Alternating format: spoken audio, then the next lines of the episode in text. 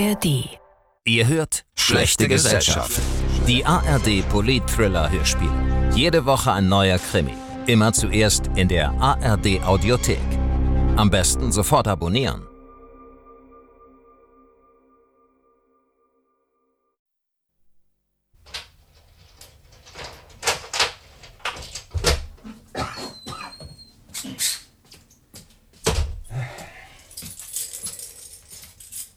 Schon wieder die Nachrichten verpasst. Einmal am 5 den Bleistift fallen lassen können, aber naja, selber schuld. Kunibert!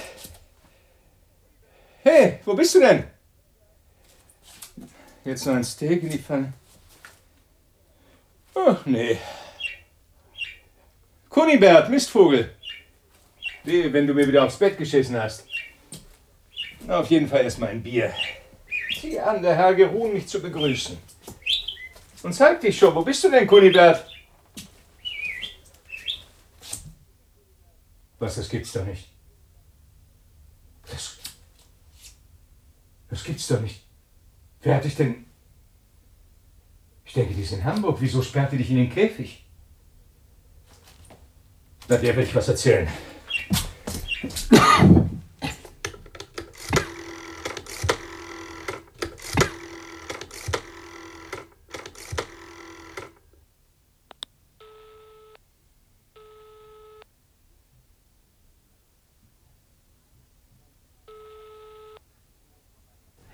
Reimann? Ja, guten Abend, Frau Reimann. Hier ist Peter Kettler. Ach, ich habe Sie schon an der Stimme erkannt, Herr Kittler. Aber Antje ist nicht da. Die ist doch in Hamburg. Ja, sie hatte mir auch gesagt, dass sie heute Morgen nach Hamburg fliegen muss. Aber Das ist die doch auch. Mit der 9 Uhr Maschine. tatsächlich? Aber ja, warum zweifeln Sie daran? Ganz einfach. Mein Vogel ist im Käfig. Was? Äh, wissen Sie, ich, ich lasse Kunibert, so heißt der Wellensittich, äh, den lasse ich jeden Morgen, ehe ich ins Labor fahre, aus dem Käfig, weil ich es einfach für eine Quälerei halte, so einen armen Piepmatz den ganzen Tag einzusperren. Naja, und äh, eben, wie ich nach Hause komme, sehe ich, dass Kunibert im Käfig sitzt und das Türchen ist verschlossen. Und jetzt denken Sie, Antje hat Ja, niemand außer ihr hat einen Schlüssel für meine Wohnung, das ist es doch. Also, Antje ist jedenfalls heute Morgen zum Flughafen gefahren. Ich habe ihr ja noch das Taxi bestellen müssen. Tante Mieze, Tante Mieze hat sie plötzlich geschrien. Es ist ja schon so spät. Ruf mir bitte schnell ein Taxi. Ja, aber wer hat denn dann den Vogel... Also, Sie machen sich Gedanken. Sie werden es eben vergessen haben heute Morgen. Nein, nein, ich habe noch nie vergessen, den Vogel aus dem Käfig zu lassen. Ach, kommen Sie. Erinnern Sie sich mal, wie Sie neulich Ihre ganze Wohnung auf den Kopf gestellt haben wegen Ihres Segelscheins. Und dabei hatten Sie bloß vergessen, dass Sie ihn in Antjes Handtasche gesteckt hatten. Jeder vergisst mal was. Ja, Sie haben wahrscheinlich recht. Schon gut. Und äh, bitte entschuldigen Sie die Störung, Frau Reimann. Also einen schönen Abend noch. Ja, das wünsche ich Ihnen auch. Bis bald mal wieder. Nein, Kunibert. Ich habe dich nicht vergessen heute Morgen. Ich habe dich noch nie vergessen. Also, wer war hier in meiner Wohnung? Wer?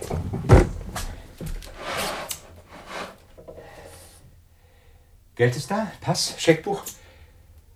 Oh, verdammt doch nicht etwa die Laborberichte. Nein, Gott sei Dank, alles da. Papiere, Pass, Geld, Kamera. Also jetzt mal ganz ruhig, es fehlt nichts, absolut nichts.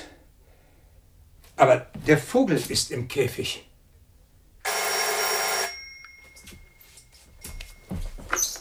Ja, Kettler. Herr Dr. Kettler, Ja, Ihre Stimme klingt sehr ungeduldig. wer spricht dort bitte? Meinen Namen kann ich Ihnen leider nicht nennen. Also für Rätselraten habe ich jetzt wirklich keinen Nerv. Worum geht es? Zuerst einmal wollte ich mich erkundigen, ob Ihr Vogel es auch nicht kommen genommen hat, dass er den ganzen Tag im Käfig verbringen musste. Was? Woher wissen Sie? Ich habe Tiere sehr gern, wissen Sie. Ich wollte nicht, dass ein unschuldiger Vogel leiden muss, deshalb habe ich ihn in den Käfig gesperrt. Sie, Übrigens mag ich es auch nicht, wenn unschuldige Menschen leiden, dies nur nebenbei. der heilige Franziskus, wie? Sie sind in meine Wohnung eingebrochen? Was zum Teufel? Bitte beruhigen Sie sich. Sie müssen mir jetzt wirklich sehr aufmerksam zuhören. Ja, ja, ich verstehe. Sie haben die Laborberichte fotografiert. Ach, die haben Sie also zu Hause. Nein, keine Sorge, ich habe nichts entwendet bei meinem kurzen Besuch in Ihrer Wohnung. Auf keine Weise. Ich habe nur ein kleines Arrangement getroffen. Also nun spucken Sie es schon aus. Das ist doch wirklich irgendwie ein Jux. Okay, ihr habt erreicht, was ihr wolltet. Ich habe ganz schön das Frack flattern. Aber jetzt sagen Sie schon, wer von meinen verrückten Freunden hat sich das ausgedacht? Ich muss Sie enttäuschen, Herr Kettler. Es handelt sich ganz und gar nicht um einen Scherz. Aber Sie haben natürlich recht. Wir sollten jetzt zur Sache kommen. Oh ja, ich bitte darum. Sie werden sterben, Herr Dr. Kettler. Genau gesagt, Sie werden Selbstmord begehen. Heute Abend noch. Also, hören Sie. Jetzt wird's ein bisschen blöd, ja? Ich weiß. Im Augenblick sind Sie noch davon überzeugt, mit einem Menschen zu sprechen, der seiner Sinne nicht ganz mächtig ist. Also hören Sie.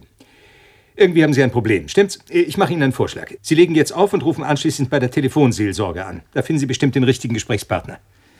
Und ich werde mir noch mal überlegen, ob ich die Polizei davon unterrichte, dass hier jemand in meine Wohnung eingedrungen ist und meinen Vogel in den Käfig gesperrt hat. Das ist sehr liebenswürdig, Herr Kettler.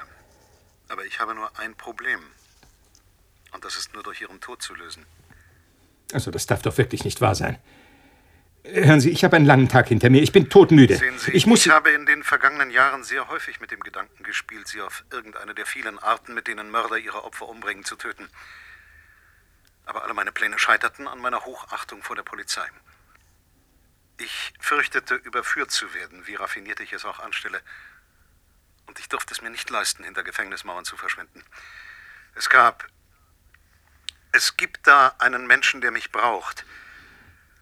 Also habe ich gewartet, bis ich eine Möglichkeit sah, Sie in eine Situation zu bringen, in der Ihnen nichts anderes übrig bleibt, als sich selbst zu töten. Ja. Haben Sie vielleicht doch einen Plan parat, wie ich es am geschicktesten anstelle? Oh ja.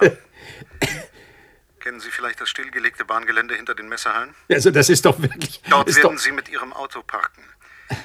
Dann werden Sie Ihr Auto in Brand stecken und dafür Sorge tragen, dass Sie in Ihrem Wagen und mit Ihrem Wagen verbrennen. Na, prächtig. Genau die Todesart, die ich mir immer erträumt habe. Im Verlaufe unseres Gespräches werden Sie einsehen, dass dies die beste, um nicht zu sagen die einzige Möglichkeit ist, die Ihnen bleibt. So, verehrtester, und jetzt beenden wir dieses interessante Gespräch. Ich lege den Hörer auf. Im Fernsehen läuft nämlich ein Western und ich stehe auf Western. Ich weiß. Sie haben mir sogar ein Videogerät im Labor, in das Sie gelegentlich eine Western-Kassette einlegen für sich und für Ihre Kollegen Lorenz und Kirn. Sei es zur Belohnung dafür, dass man mit einem Experiment vorangekommen ist, sei es zur Ablenkung, wenn etwas missglückt. Wer sind Sie? Ein Niemand, Herr Kettler. Was soll denn das jetzt heißen? Oder erinnern Sie sich vielleicht an den Mann, der beim vorletzten Betriebsfest fast eine Dreiviertelstunde neben Ihnen an der Bar gestanden hat? Also beim vorletzten Betriebsfest das ist doch eine Ewigkeit her. Und außerdem waren da hunderte von Leuten. Und die meisten von Ihnen niemands. Jedenfalls in Ihren Augen, Herr Dr. Kettler, Leiter der Forschungsabteilung, Star der Firma. Also jetzt kommen Sie. Lassen Sie uns jetzt mal ganz vernünftig miteinander reden. Was habe ich Ihnen getan? Dass Sie mich wirklich per Telefon dazu bringen, mich in ein brennendes Auto zu setzen, das werden Sie wohl selbst nicht glauben. Also äh, treiben Sie hier irgendein makabres Spiel mit mir, um mich aus der Fassung zu bringen? Warum? Äh, bitte, warum? Habe ich Sie irgendwann mal beleidigt? Äh, Habe ich Ihnen geschadet?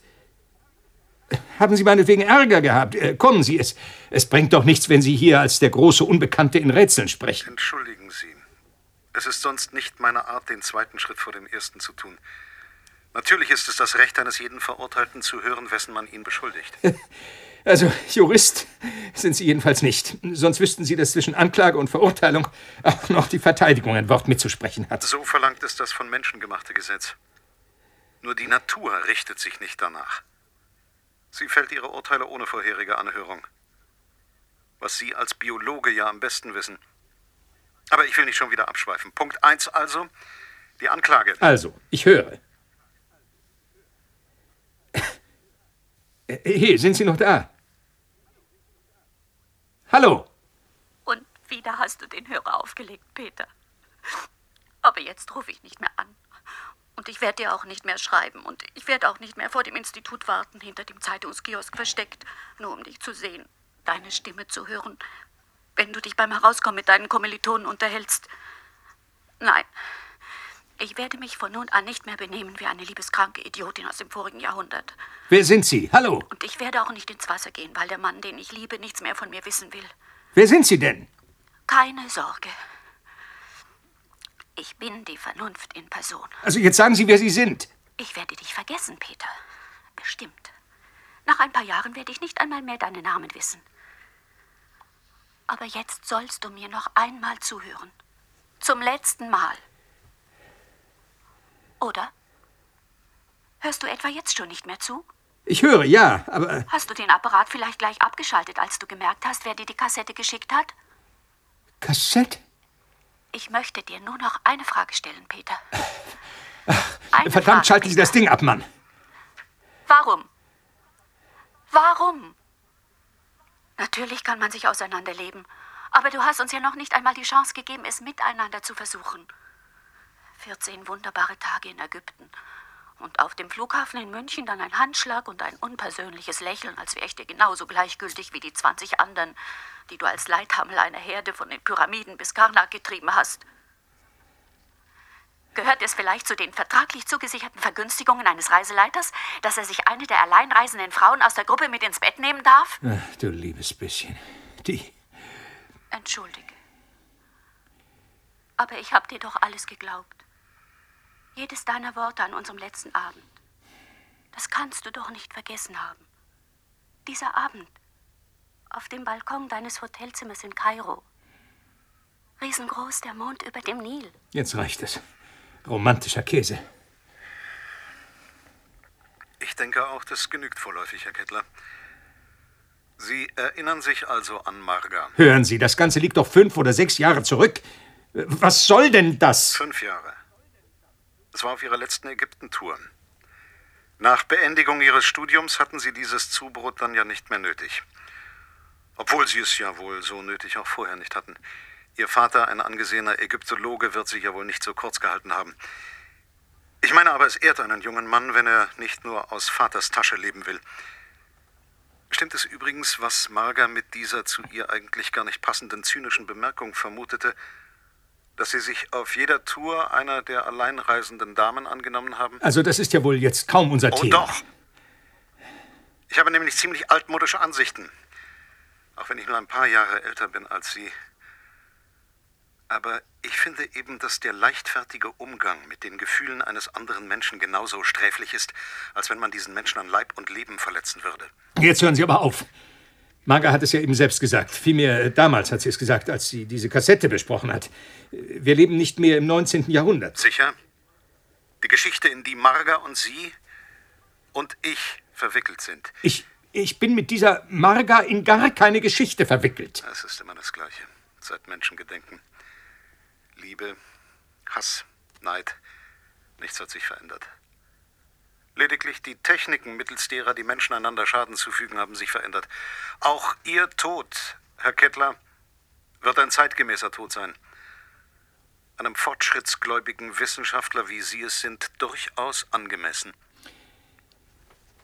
Jetzt lassen Sie endlich diesen Unsinn.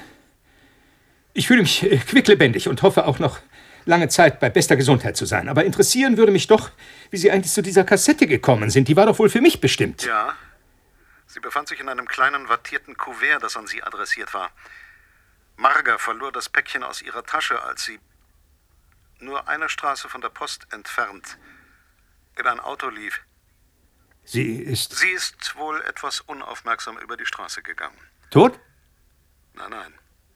Nach drei Wochen konnte sie schon aus dem Krankenhaus entlassen werden. Und das Päckchen mit der Kassette? Ich war der erste Passant am Unfallort, der sich um Marga kümmerte. Abends zu Hause fand ich dann das Päckchen in der Tasche meines Parkers. Anscheinend hatte ich es ohne nachzudenken eingesteckt. Und dann waren Sie neugierig. Als ich Marga am nächsten Tag im Krankenhaus besuchte, wollte ich sie eigentlich fragen, ob ich das Päckchen noch aufgeben soll. Und dann? Tja. Sehen Sie, das ist nun meine Geschichte. Was machen Sie da, Herr Kettler? Ich gieße mir jetzt ein Glas Cognac ein. Ich wäre an Ihrer Stelle vorsichtig. Um meinen Alkoholkonsum machen Sie sich mal keine Sorgen. Haben Sie vergessen, dass ich heute Morgen in Ihrer Wohnung war? Also, wenn Sie den Cognac mit Zyankali versetzt hätten, würden Sie mich ja jetzt wohl kaum warnen, Aber nicht? nein, ich sagte Ihnen doch, dass ich nicht zu derartigen Methoden greifen möchte. Ich habe Ihnen einen Tod versprochen, der Ihnen gemäß ist. Sie sind trotz Ihrer verhältnismäßig jungen Jahre ein angesehener Wissenschaftler, ein Molekularbiologe, in dessen herausragendes Können im gentechnologischen Bereich die pharmazeutische Industrie große Hoffnungen setzt.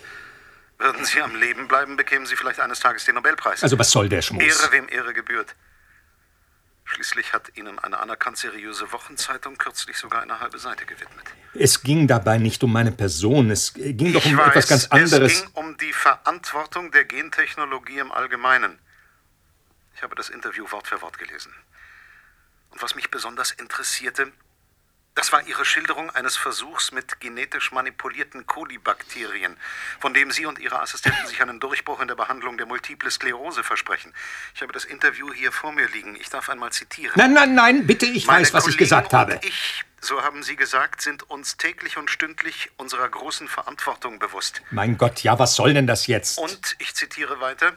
Ich möchte hierfür ein Beispiel anführen. Nach einer fast zwei Jahre dauernden Versuchsreihe ist es meinen Assistenten und mir gelungen, die DNS einer Kolibakterie so zu verändern, dass wir, Einzelheiten würden jetzt zu weit führen, voll der berechtigten Hoffnung waren, dass die so gewonnene Substanz im Verlauf einer weiteren Entwicklung als Heilmittel gegen MS ausgewiesen werden also könnte. bitte hören Sie auf, das hatten wir doch nun Dann schon. Aber, ich zitiere weiter.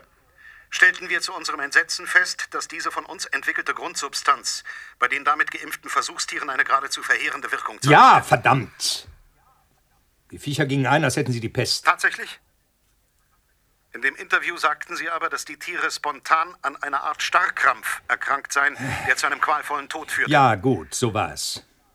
Und? Und darum haben Sie, so hat es die Zeitung wiedergegeben, sämtliche Kulturen aus dieser Versuchsreihe vernichtet. Jawohl. Und damit die Arbeit von zwei Jahren. Richtig, und um ganz genau zu sein, Sie haben sich zur Vernichtung dieser Kulturen entschlossen, nachdem Sie feststellen mussten, dass der von Ihnen geschaffene Krankheitserreger nicht nur dann eine tödliche Wirkung auslöste, wenn er in die Blutbahn der Versuchstiere geriet, sondern allein schon durch eine Oberflächenberührung mit der Haut. Das heißt, Sie verzichteten auf die Weiterführung der Versuchsreihe, bei der Sie möglicherweise dann doch noch mal einen Weg gefunden hätten, die tödlichen Faktoren zu eliminieren, weil es unverantwortlich gewesen wäre, derart gefährliche Substanzen weiter aufzubewahren. Was wir der zuständigen Gesundheitsbehörde auch mitgeteilt haben. Gentechnologische Forschungsprogramme müssen bei uns nämlich amtlich genehmigt sein. Und das Amt verlangt auch regelmäßige Berichte über den Fortgang der Projekte.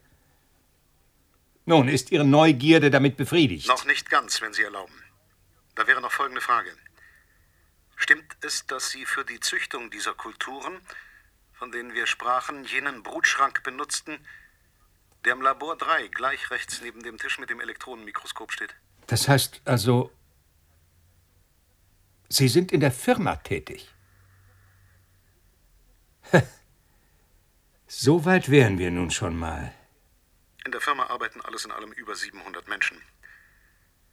Der Zutritt zu den Labors ist Unbefugten zwar verboten, zumindest dann, wenn ein Biohazard-Zeichen an der Tür klebt, mit dem davor gewarnt wird, dass mit einem biologischen Unfall gerechnet werden muss.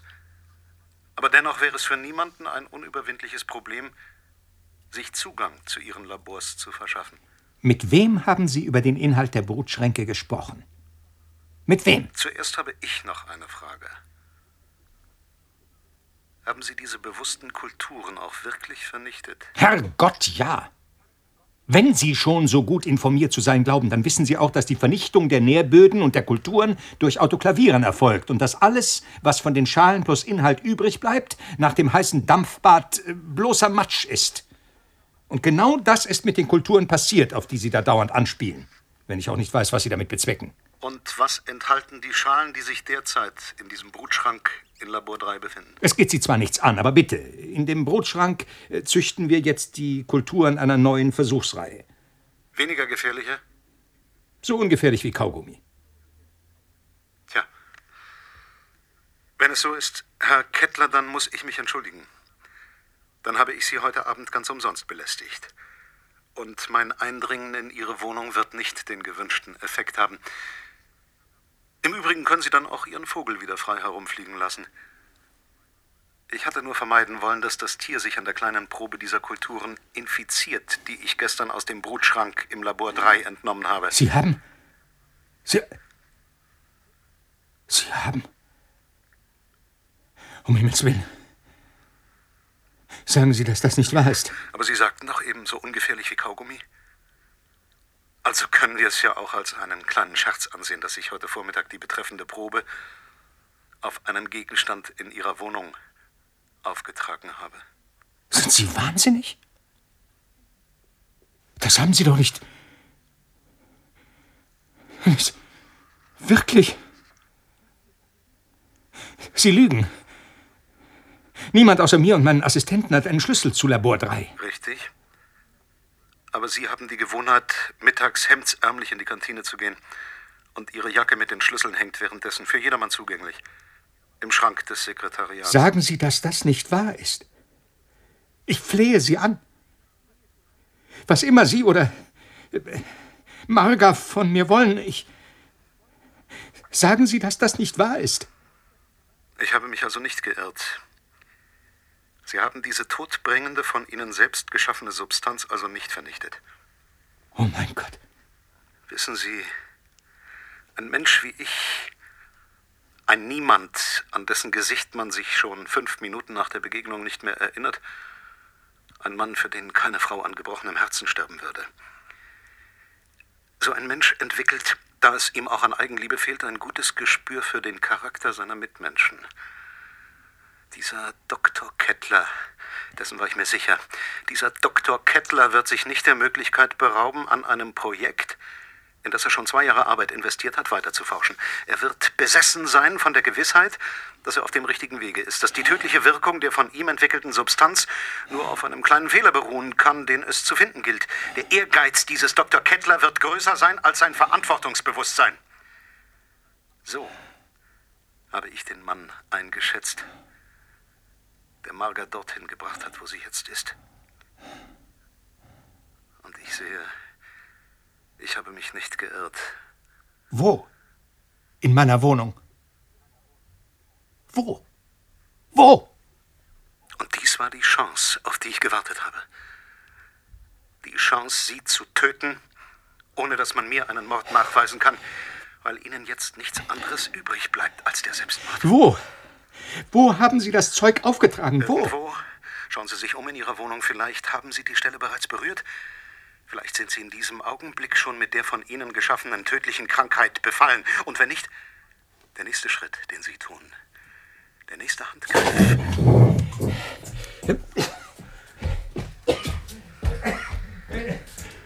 Das Schwein! Das Schwein!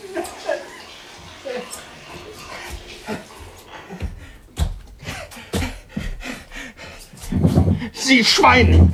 Sie haben sich Gesicht und Hände gewaschen, ja? Das hätte ich an Ihrer Stelle jetzt auch getan.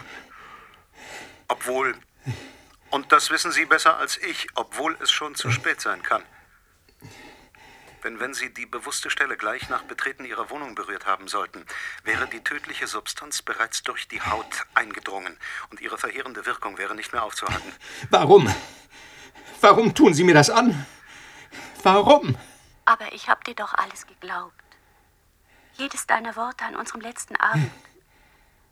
Das kannst du doch nicht vergessen haben. Dieser Abend auf dem Balkon deines Hotelzimmers in Kairo.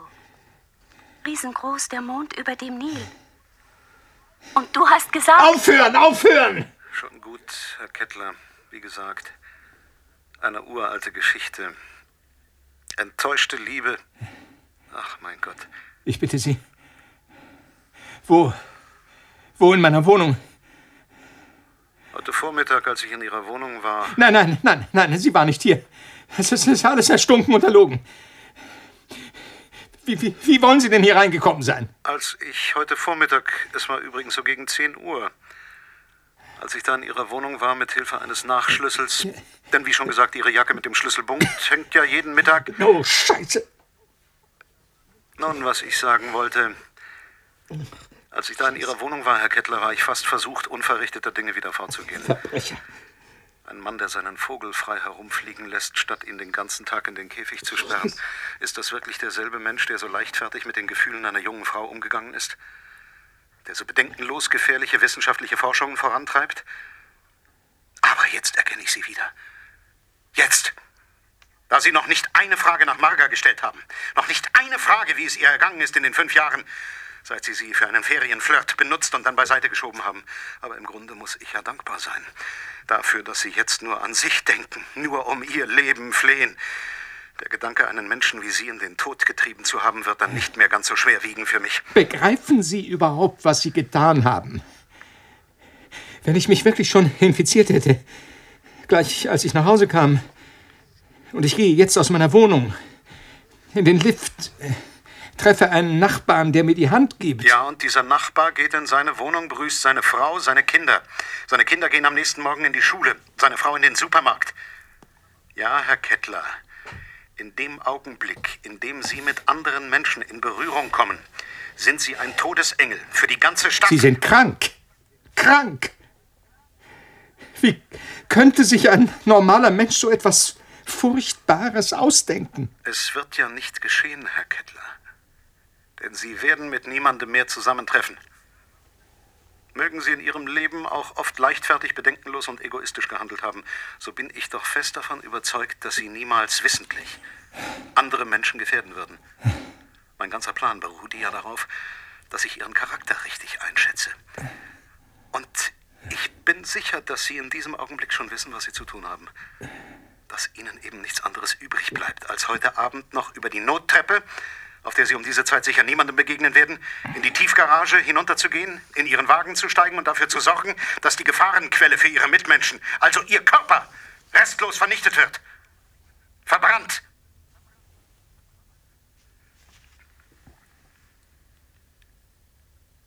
Ich kann mir vorstellen, dass Sie jetzt das Bedürfnis haben, Ihre Lage in Ruhe zu überdenken. Von mir aus also können wir das Gespräch an dieser Stelle abbrechen. Nein, nein, äh, bitte, äh, bitte legen Sie nicht auf. Bitte. Äh, lassen Sie uns noch einmal in aller Ruhe. Vielleicht ist es noch nicht zu spät. Vielleicht habe ich mich noch nicht infiziert. Wenn Sie mir nur sagen, wo. Und ich gehe noch einmal Schritt für Schritt den Weg ab, den ich gegangen bin, als ich in die Wohnung kam. Ich kann das bestimmt rekonstruieren. Und vielleicht ist es noch nicht zu spät. Und ich kann die Stelle, die Sie mir nennen, desinfizieren. Und dann, bitte, äh, ich sehe ein, dass ich mich Marga gegenüber damals unfair verhalten habe, aber konnte ich denn ahnen, dass es ihr so ernst war? Ja, gut, ich habe ihre Briefe nicht beantwortet. Ich habe die Gespräche abgebrochen, wenn ich angerufen wurde. Aber, mein Gott, ich steckte mitten im Examen und, und den, den Kopf hatte ich voller Pläne. Wer denkt denn da gleich an die ewige Liebe, wenn man mal mit einer Frau ins Bett geht? Dafür können Sie mich doch nicht zum Tode verurteilen. Wer sind Sie überhaupt? Was haben Sie überhaupt mit Marga zu tun? Marga ist meine Frau. Seit viereinhalb Jahren. Ihre Frau? Also, jetzt verstehe ich gar nichts mehr. Marga hat geheiratet, Sie geheiratet? Ja, was wollen Sie denn dann jetzt noch von mir? Nach all den Jahren. Warum denn das alles? Können Sie sich überhaupt noch an Marga erinnern? Ja, sicher. Marga, Marga war ein sehr hübsches Mädchen, sehr nett. Sehr nett.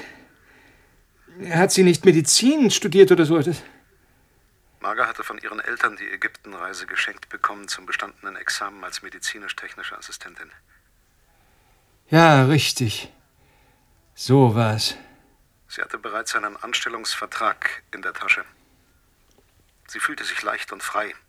Und das Leben lag vor ihr. Und dann begegnete sie Ihnen.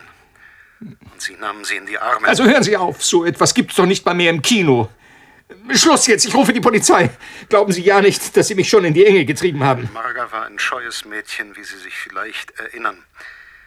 Die Männer, denen sie bis dahin begegnet war, hatten sie nicht aus der Reserve locken können. Sie waren der Erste, der. Ich komme hier raus, das schwöre ich Ihnen. Ich werde meine ganze Wohnung desinfizieren lassen. Bis auf den letzten Winkel. Sie meinen für den Fall, dass Sie sich nicht bereits infiziert haben. Und ich habe mich noch nicht infiziert. Ich habe mich nicht infiziert. Ich hetzte die Polizei auf den Hals. Die kriegen dich, dafür sorge ich. Polizei? Äh, ja, äh, Kettler hier. Bitte schicken Sie sofort jemanden. Ich äh, brauche einen Rettungswagen. Vielmehr einen Spezialtrupp. Meine Wohnung muss desinfiziert werden. Augenblick, bitte. Sagen Sie mir noch einmal Ihren Namen und Ihre Adresse und was vorgefallen ist. Ja, also es ist so. Ich habe. Ich werde. Ich. Bitte, sprechen Sie doch. Ach, entschuldigen Sie, ich habe mich verwählt. Er hat es gewusst. Er hat es genau gewusst. Der hat alles einkalkuliert. Oh Gott, ich hätte ihn, ich hätte ihn am Reden halten müssen. Ich hätte nicht auflegen dürfen. Was mache ich jetzt? Was? Ruf wieder an, melde dich doch. Bitte, bitte. Sind Sie's? Das war ja nur ein kurzes Gespräch mit der Polizei. Sie wussten genau, dass ich nichts sagen würde. Eben. Denn Sie hätten dann ja offenlegen müssen, dass Sie und Ihre Kollegen heimlich an Versuchen weiterarbeiten, die, wenn sie außer Kontrolle geraten, was ja nun geschehen ist, unabsehbare Folgen haben könnten. Ihre Karriere und die ihrer Kollegen Lorenz und Kirn wären in dem Augenblick beendet, in dem sie der Polizei den Sachverhalt erklärt hätten. Und sagen wir ruhig, der gesamte Forschungsbereich, in dem Sie arbeiten, wäre in den Augen der Öffentlichkeit in Misskredit geraten, wenn dieser Fall bekannt geworden wäre. Warum hassen Sie mich so? Warum? Ich hasse Sie nicht, Herr Kettler. Im Übrigen aber, was hätte die Polizei eigentlich für Sie tun sollen, wenn Sie bereits infiziert sind? Oder wenn es passiert beim nächsten Handgriff, den Sie tun? Hätte man Sie in ein Krankenhaus einliefern sollen? Sie wissen doch genau, dass es kein Mittel gibt, das Ihren qualvollen Tod verhindern könnte. Dagegen aber hätten Sie die Gefahr einer Verseuchung des ganzen Krankenhauses heraufbeschworen. Ärzte, Pflegepersonal, Hunderte von Patienten. Nein, ich hasse Sie nicht. Herr Kettler. Das verstehen Sie völlig falsch.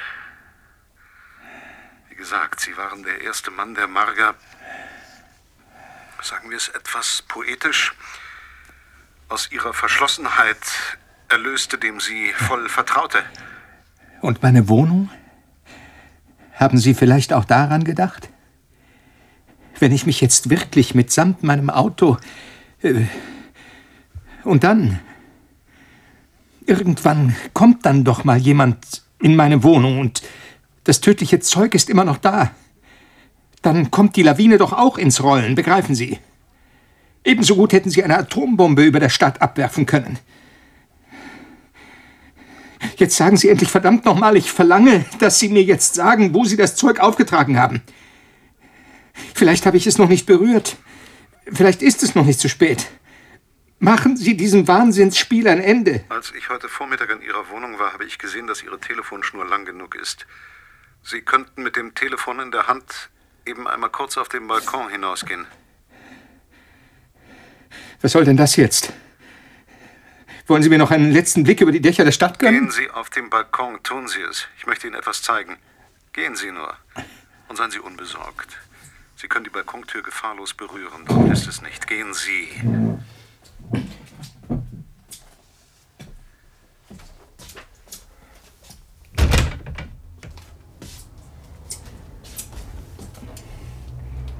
Und jetzt? Was jetzt? Ruhig heute Abend, nicht wahr? Kaum Verkehr in Ihrer Straße, ganz friedlich. Aber wie oft denkt man das und weiß nicht, was sich hinter den geschlossenen Fenstern ringsherum abspielt? Nein, gehen Sie noch nicht zurück. Bleiben Sie noch ein bisschen. Ja, so ist's recht. Lehnen Sie sich an die Wand, dann ist die Angst nicht so groß. Wo sind Sie? Sie sehen mich. Ich hätte auch gern eine Wohnung mit Balkon gehabt. Aber Marga bestand nun mal auf dieser Wohnung. Vier Zimmer, eigentlich viel zu groß für uns beide. Drei Zimmer und dafür mit Balkon, das wäre mir lieber gewesen. Aber Marga behauptete nun mal, sie hätte sich auf den ersten Blick gerade in diese Wohnung verliebt. Und sollte ich ihr diese Bitte abschlagen? Warum wollten Sie, dass ich auf diesen Balkon gehe? Darauf komme ich ja gerade. Sehen Sie, es hat lange gedauert, bis ich begriffen habe, warum Marga ausgerechnet diese Wohnung mieten wollte. Natürlich kannte ich Ihre Adresse, Herr Kettler. Wie Sie sicher schon gemerkt haben, weiß ich recht viel über Sie. Akribisch, so wie Sie Ihre Studienobjekte unter dem Elektronenmikroskop beobachten, habe ich Ihren Lebensweg in den letzten Jahren verfolgt. Und immer bemüht, dass Marga nichts von meinem Interesse an Ihnen bemerkte. Und trotzdem habe ich lange gebraucht, bis ich festgestellt habe, dass man von einem Fenster unserer Wohnung aus Ihren Balkon sehen kann. Von dem Fenster aus, an dem Marga an den Wochenenden oft stundenlang stand. Hinter der zugezogenen Gardine der Stelle, an der ich jetzt stehe und zu Ihnen hinüberschaue. Hm. Ja, Herr Kittler. Von irgendeinem der vielen Fenster, die Sie sehen, wenn Sie über die Dächer der Ihnen gegenüberliegenden Häuser schauen, von irgendeinem dieser Fenster aus beobachte ich Sie jetzt und warte. Ich warte, dass Sie die einzige Entscheidung treffen, die in Ihrer Situation möglich ist. Und ich werde sehen, wenn Sie Ihr Auto aus der Tiefgarage fahren, dann werde ich Ihnen nach einiger Zeit folgen bis zu dem stillgelegten Bahngelände, das ich Ihnen empfohlen habe. Und wenn ich mich davon überzeugt habe, dass Sie nicht mehr leben, werde ich unverzüglich in Ihre Wohnung gehen. Den Nachschlüssel habe ich ja. Ich werde sorgsam alle Gegenstände, mit denen Sie inzwischen schon in Berührung gekommen sein könnten, säubern. Niemand, der Ihre Wohnung nach mir betritt, wird gefährdet sein. Sie sehen, ich habe alles bedacht. Ich habe.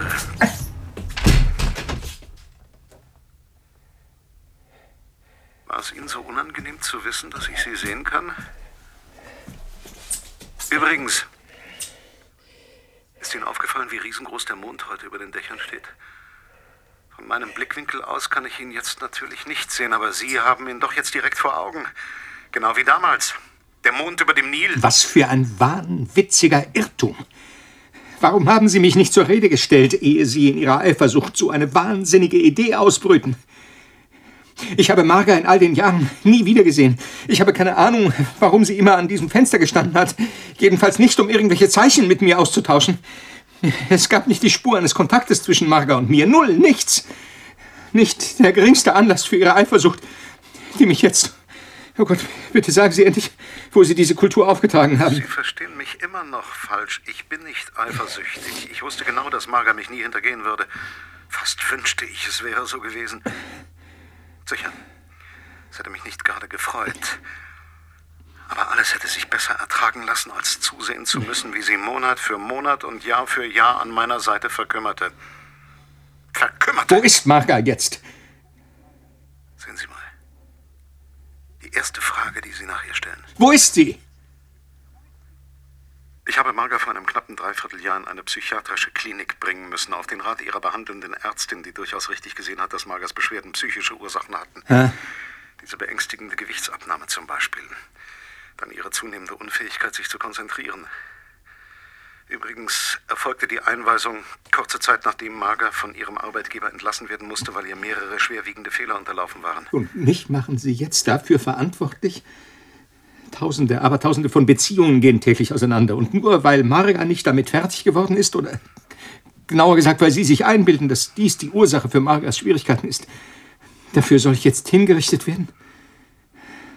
Was Sie geplant haben, ist eine Hinrichtung. Nein, dieses Wort trifft es nicht. Ich will Sie nicht bestrafen. Wer bin ich denn, dass ich mich zum Richter über andere erheben könnte? Aber sehen Sie, Marga ist meine Frau. Und ich hatte fünf Jahre Zeit, darüber nachzudenken, wie ich ihr helfen könnte. Hm. Ihr helfen. Denn sie hat sich so große Mühe gegeben, sie zu vergessen und mich zu lieben.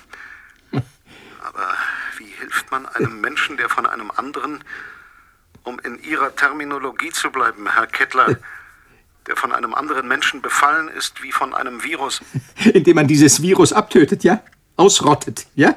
Verbrennt. Oh Gott, was geht nur in Ihrem kranken Hirn vor? Genau so ist es, Herr Kettler.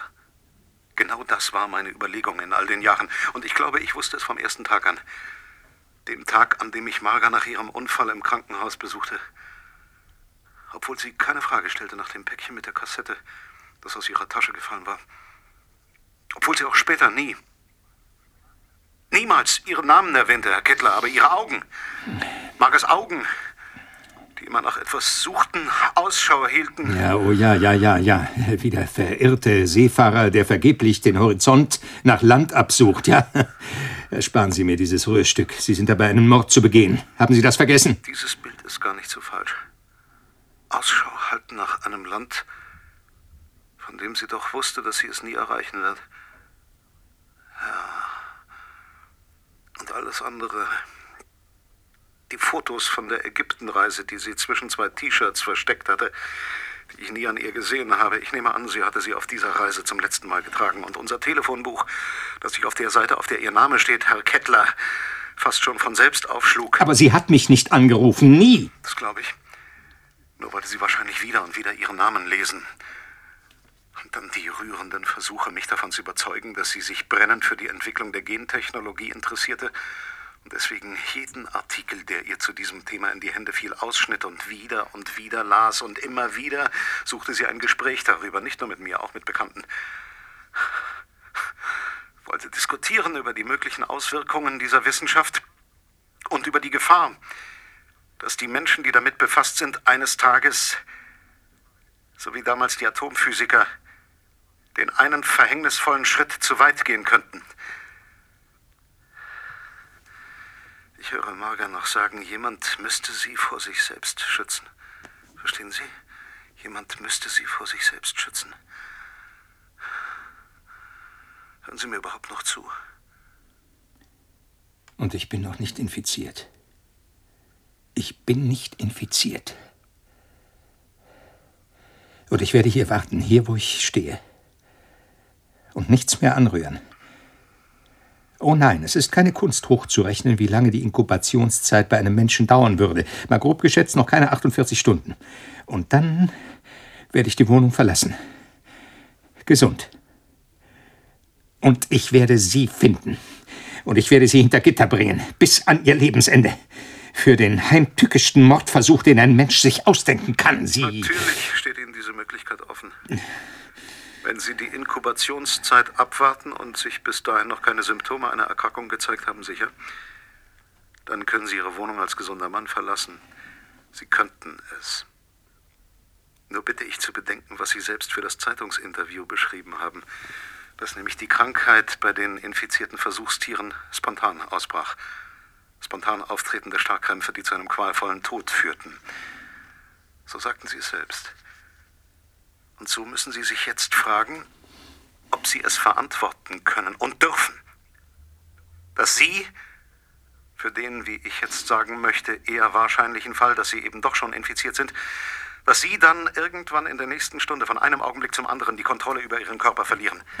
Und dass Sie dann niemanden mehr warnen könnten, der Ihre Wohnung betritt. Seien es Ihre Kollegen, die Sie vermissen und mit Hilfe der Polizei in Ihre Wohnung eindringen, sei es die junge Dame, mit der Sie seit einiger Zeit befreundet sind und die ja offenbar einen Schlüssel zu Ihrer Wohnung hat. Denn gelegentlich habe ich die Dame auf Ihrem Balkon gesehen. Auch wenn Sie selbst nicht zu Hause waren. Ich will nicht. Ich will nicht. Ich sagte es Ihnen ja. Am Ende unseres Gespräches werden Sie einsehen, dass Sie keine andere Möglichkeit haben, als meinem Vorschlag zu folgen. Und bitte, warten Sie jetzt nicht mehr zu lange. Sie machen es sich nur selbst schwerer und schwerer. Und Sie sollten es auch nicht darauf ankommen lassen, dass ich müde werde, dass meine Konzentration nachlässt. Denn Sie wissen, ich darf den Augenblick nicht verpassen, in dem Sie Ihr Auto aus der Tiefgarage fahren, damit ich Ihnen folgen und den Ablauf des Geschehnisses beobachten kann. Denn es ist ja unerlässlich, dass ich dann noch einmal in Ihre Wohnung gehe und dafür sorge, dass niemand mehr gefährdet wird. Es ist spät, Herr Kettler. Und es ist alles gesagt. Ich lege jetzt den Hörer auf und warte.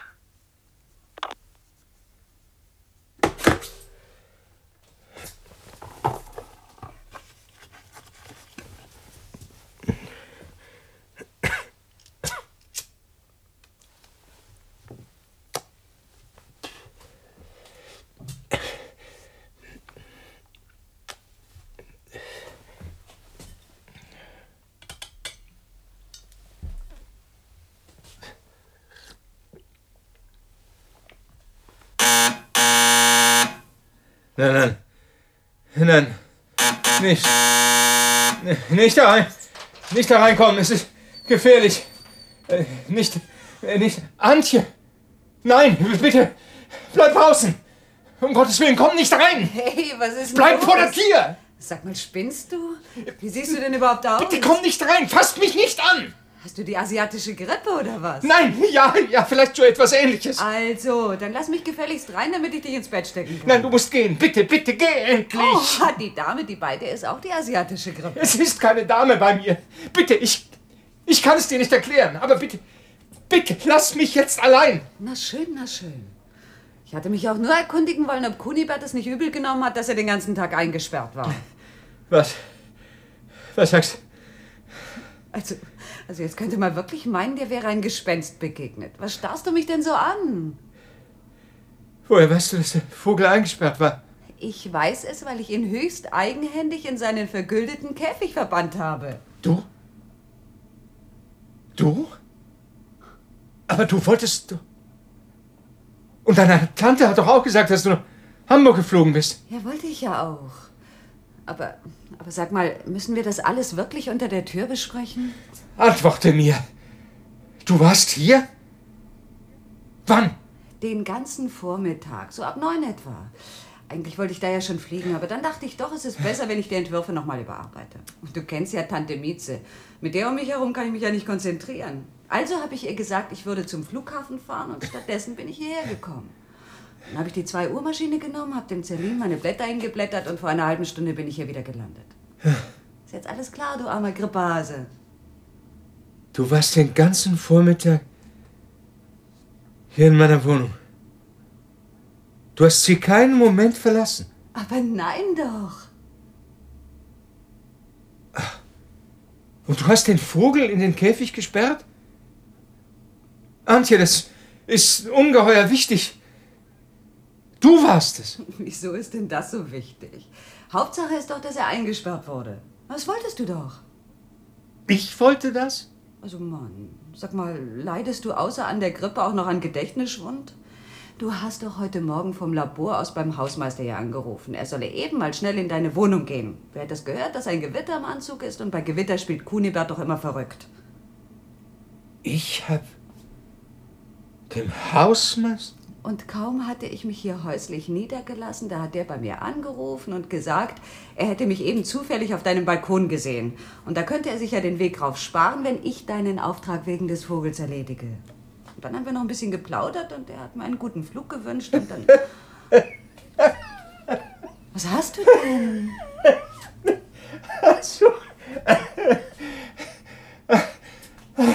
Komm rein, Antje. Komm rein. Ah.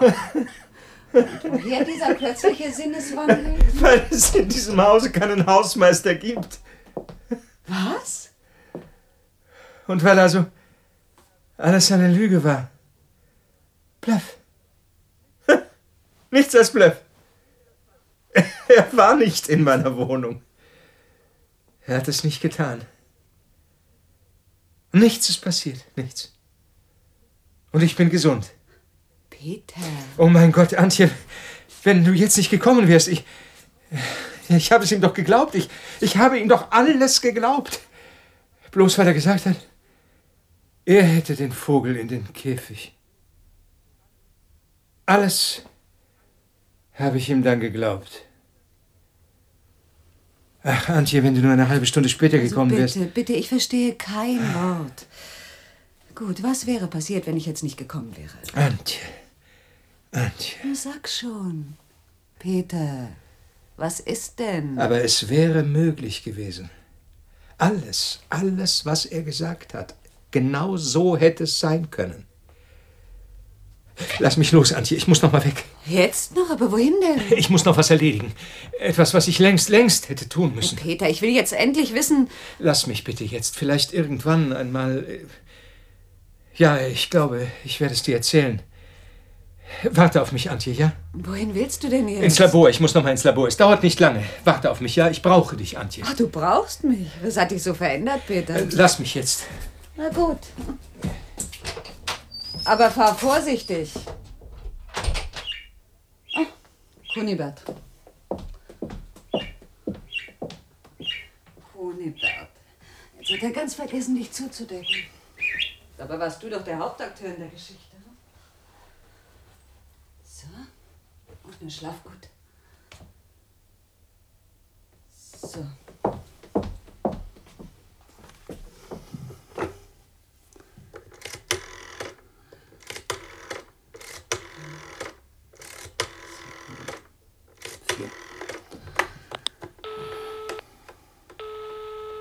Ja?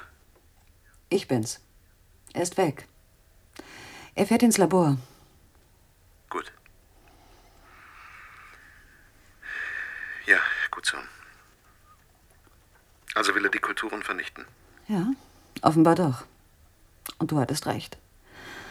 Ich hätte ja gedacht, er würde wüten, kochen vor Zorn bei dem Gedanken, dass du ihn beinahe in den Tod getrieben hättest, wenn ich nicht so ganz zufällig im richtigen Moment gekommen wäre. Ich hätte geschworen, er würde jetzt nur den einen Gedanken haben, dich ausfindig zu machen. Sein Mörder. Aber nein, er fährt ins Labor. Du hast ihn doch richtig eingeschätzt. Ich hatte ja lange genug Zeit, Peter Gettler zu studieren. Dabei hast du ihn nie gesehen. Oh doch, doch ja, ja. Das eine Mal auf dem Betriebsfest, wo du dich unters Volk gemischt hast. Und keiner hat gemerkt, dass du gar nicht zu der Firma gehörst. Jemand wie ich fällt eben nicht auf. Aber im Übrigen hatte ich, hatte ich, konnte dich fragen, was sagt er, was denkt er, wie lebt er? Wie sieht es in seiner Wohnung aus, in seinem Labor, das er dir ja mal vorgeführt hat?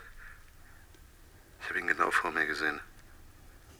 Durch deine Augen sozusagen. Na denn. Die Show ist zu Ende. Ich habe meinen Part gespielt. Und ich bin dir sehr dankbar. Es würde mich nur noch interessieren, ob es wirklich ein Spiel war für dich. Was sonst? Du hattest mich gebeten, Peter Kettlers Bekanntschaft zu suchen. Und das ist mir auch ohne große Schwierigkeiten gelungen. Und dann? Ach, was heißt und dann? Segeln habe ich gelernt bei dieser Gelegenheit. Und du hast erreicht, was du erreichen wolltest.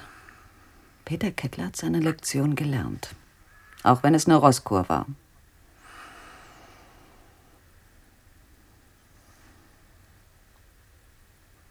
Sehen wir uns morgen? Du meinst auf dem Friedhof? Morgen ist es genau ein halbes Jahr her. Denkst du, ich wüsste nicht, warum du das alles gerade zu diesem Zeitpunkt veranstaltet hast? Scheißkerl, der. Und wegen sowas stirbt meine bescheuerte Schwester an gebrochenem Herzen. Erwürgen hätten wir ihn sollen, du und ich. Vierhändig. Es war ein langer Tag für dich.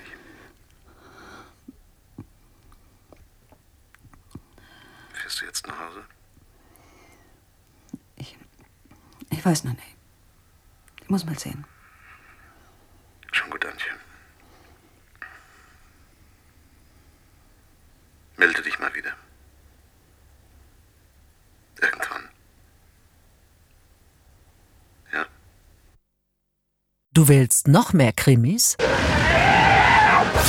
Die krassesten Krimis von Hardboiled bis Psychothriller aus der ganzen ARD findest du gleich nebenan. In der ARD Audiothek, im Hörspiel-Podcast Knallhart.